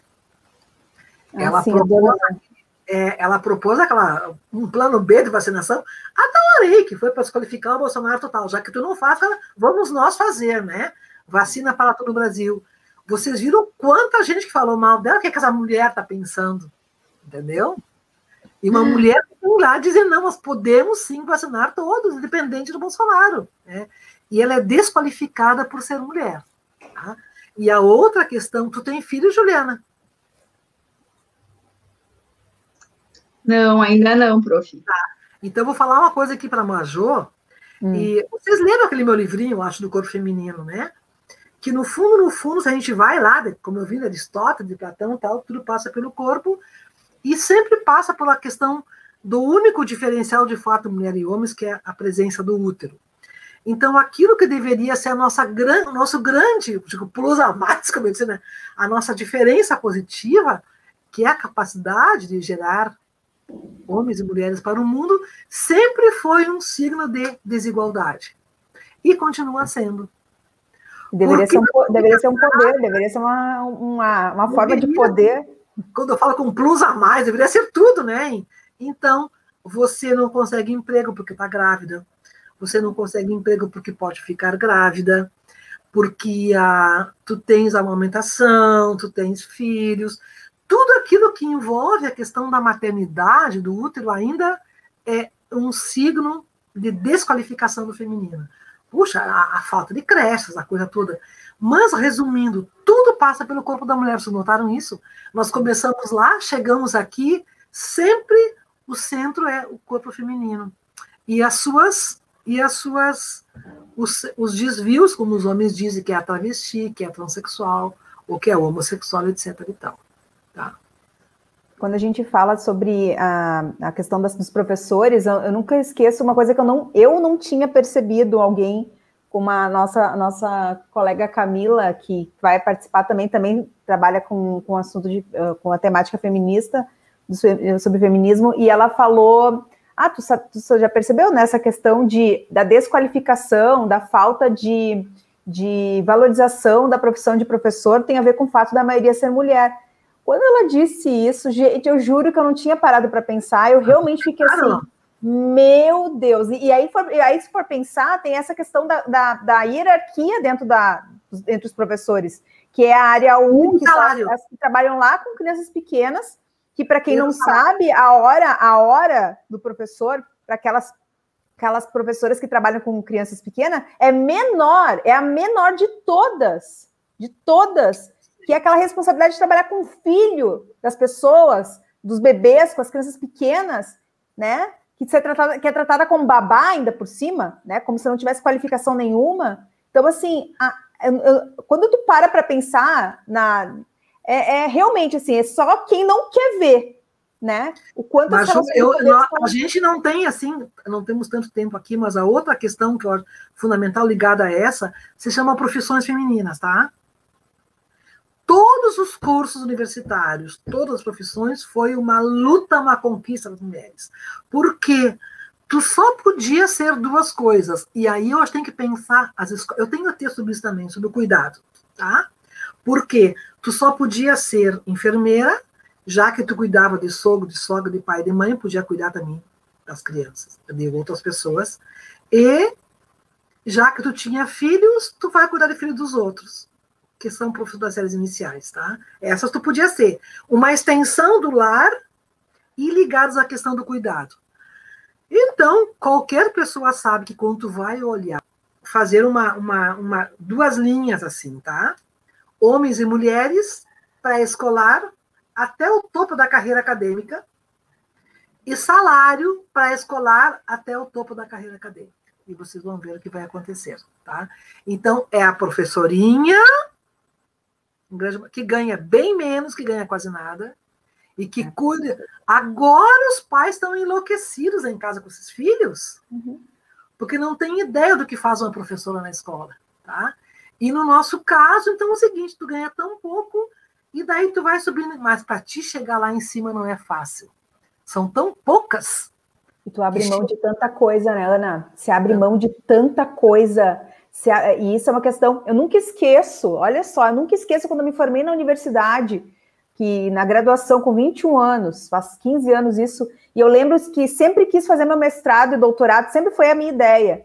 E eu, eu visualizava o futuro, né? Pensava, mas que tipo de vida eu vou ter? Como é que vai ser? O que, que eu vou abrir mão para poder ser uma, uma professora universitária, para ser uma pesquisadora? Porque, assim, tudo exige tempo, tudo exige dedicação, e além de tudo isso, nós temos. Tu vai querer ter filhos? Tu não vai ter filhos? Isso vai fazer a diferença. É, são escolhas que tu faz. Tu vai casar? Tu não vai casar? Tu vai ter tempo para ter um relacionamento?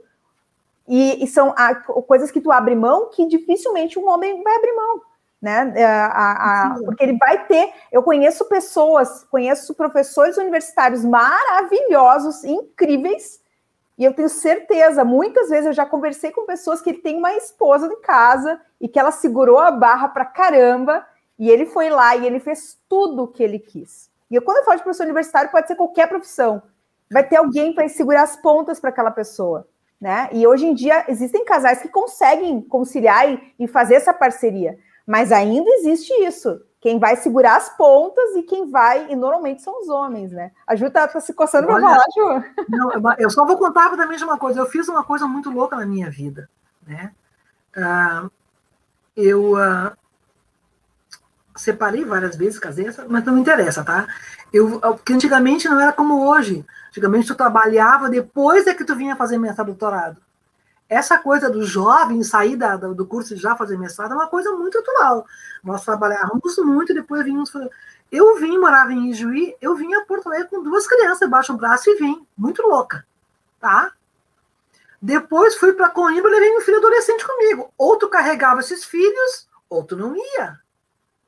Então, eu acho que hoje me respeito muito, também por isso, né? Porque a gente não pode abrir mão também das nossas coisas. Eu acho que ter filho é uma coisa maravilhosa. Mas se tu começar a abrir mão de muita coisa, um dia tu vai cobrar isso deles. Uh, que tu não fez. Porque... Então o negócio é tu não abrir mão dos sonhos e levar esses filhos junto para onde for. E é uma experiência muito boa. Juliana, querida, tu querias falar? Não, era justamente complementar a fala da Major, que o cuidado, né, sempre recai, e ainda tem mulheres que dizem, ah, o meu marido me ajuda, ele fala, ele não te ajuda, ele mora na casa. Ajuda, eu adoro. Quando eu tenho raiva, quando eu escuto, vai, vai me ajudar, não vai me ajudar em nada. Tu não claro. me ajuda em nada. Mora na casa, tu precisa fazer, tem que ter tem uma contribuição. É, tem, botei um lápis no cabelo. Tem uma outra questão, a gente não. Claro, o tema vai muito longe, né? Vai. É, eu acho que vai longe. Tem uma questão que é, tem uma questão que sempre me incomodou muito, que continua me incomodando ainda, agora não mais, porque elas são muito poderosas que são as agricultoras, as mulheres do meio rural. Vocês não têm ideia, gurias. Eu, além de ter uma parentagem por parte da minha mãe no meio rural, eu, ah, na Unijuí, que tinha um tal do curso de férias, né, que era maravilhoso, todos os municípios da região faziam curso de férias. E saíram muitas monografias sobre nenhuma filha fica no meio rural. Nenhuma mãe quer que uma filha fique no meio rural. Tá? Porque ah, é tão incrível a, a exploração dessas mulheres. E até muito pouco tempo atrás, vocês lembram que elas não tinham nem documentos, elas não eram nada.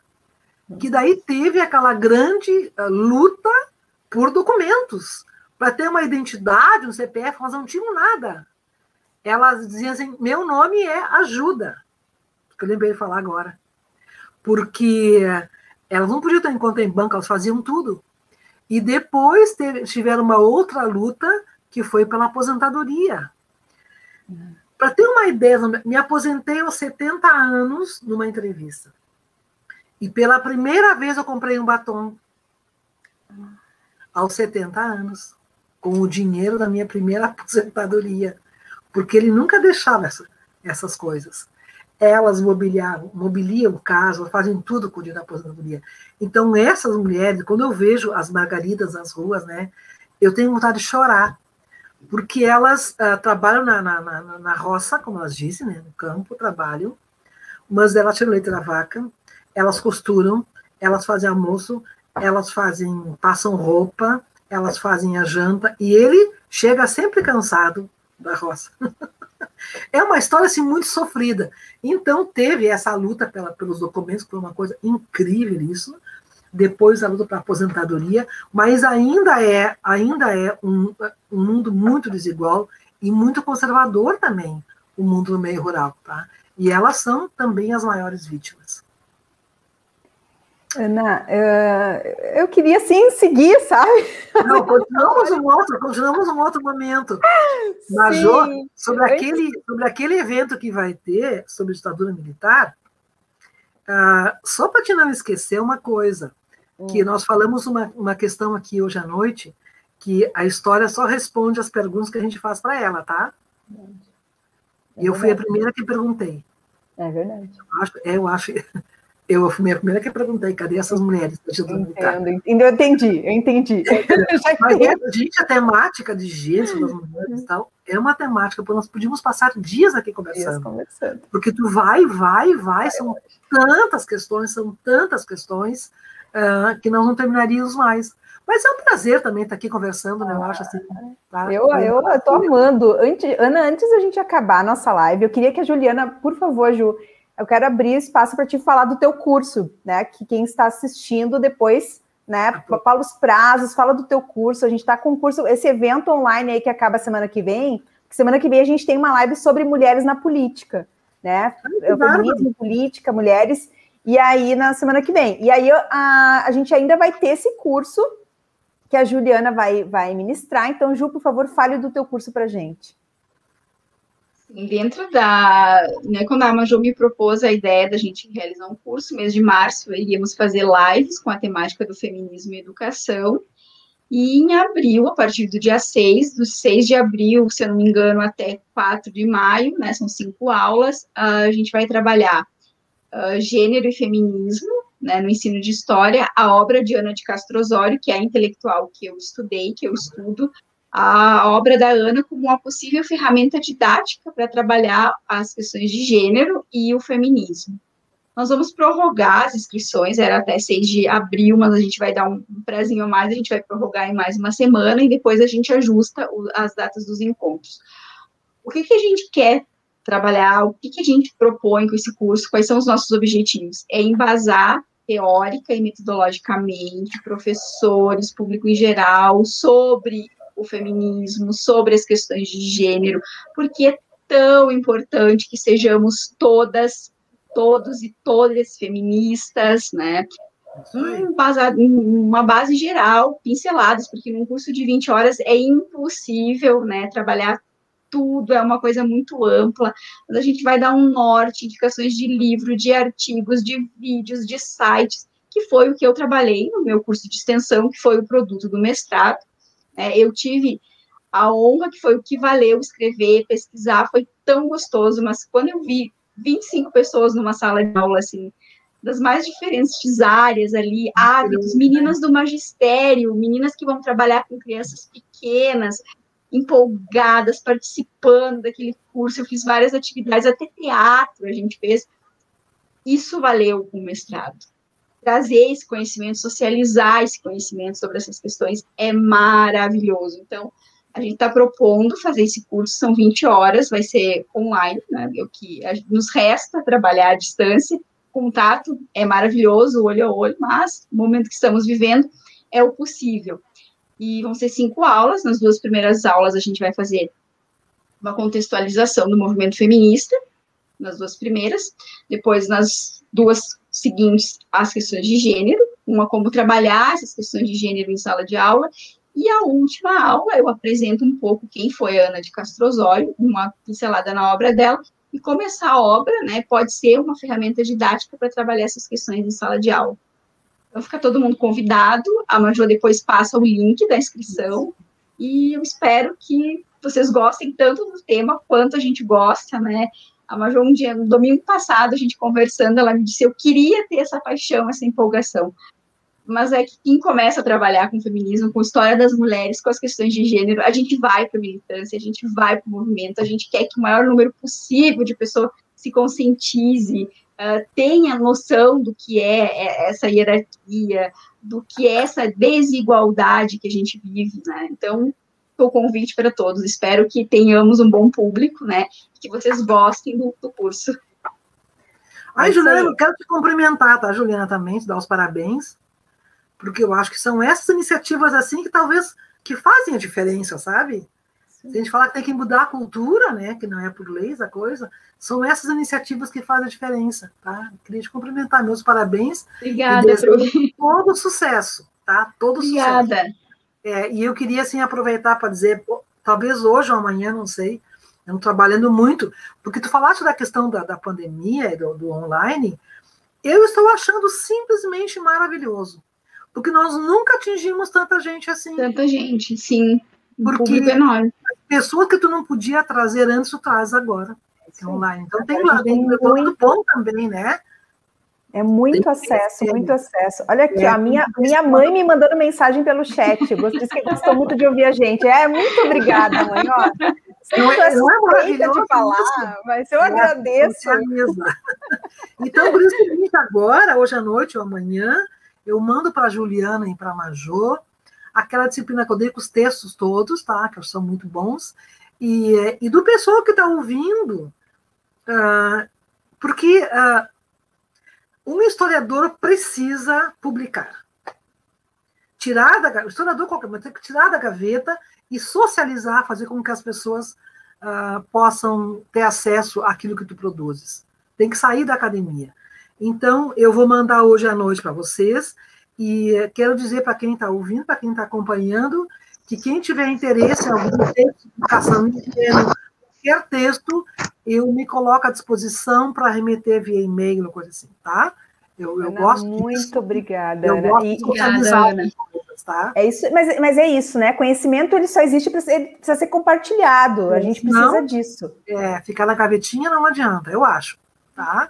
Então qualquer coisa e também vou fazer uma propaganda aqui. Eu vendo os livros online para quem tem interesse, né? O dicionário está na segunda edição, maravilhoso o dicionário segunda edição e o, e o outro livro também, que é A Construção Histórica do, dos Corpos Femininos, e agora vai sair o outro livro também, que é pela Oicos. Daí, se alguém tem interesse em comprar os livros, faça uma, um, um e-mail ou WhatsApp para mim, eu mando pelo correio, tá? Muito bem, Gurias, a gente já deixa contato. Gurias, meus parabéns pela iniciativa desse, desse evento maravilhoso. E, Juliana, sucesso. Obrigada, Ana.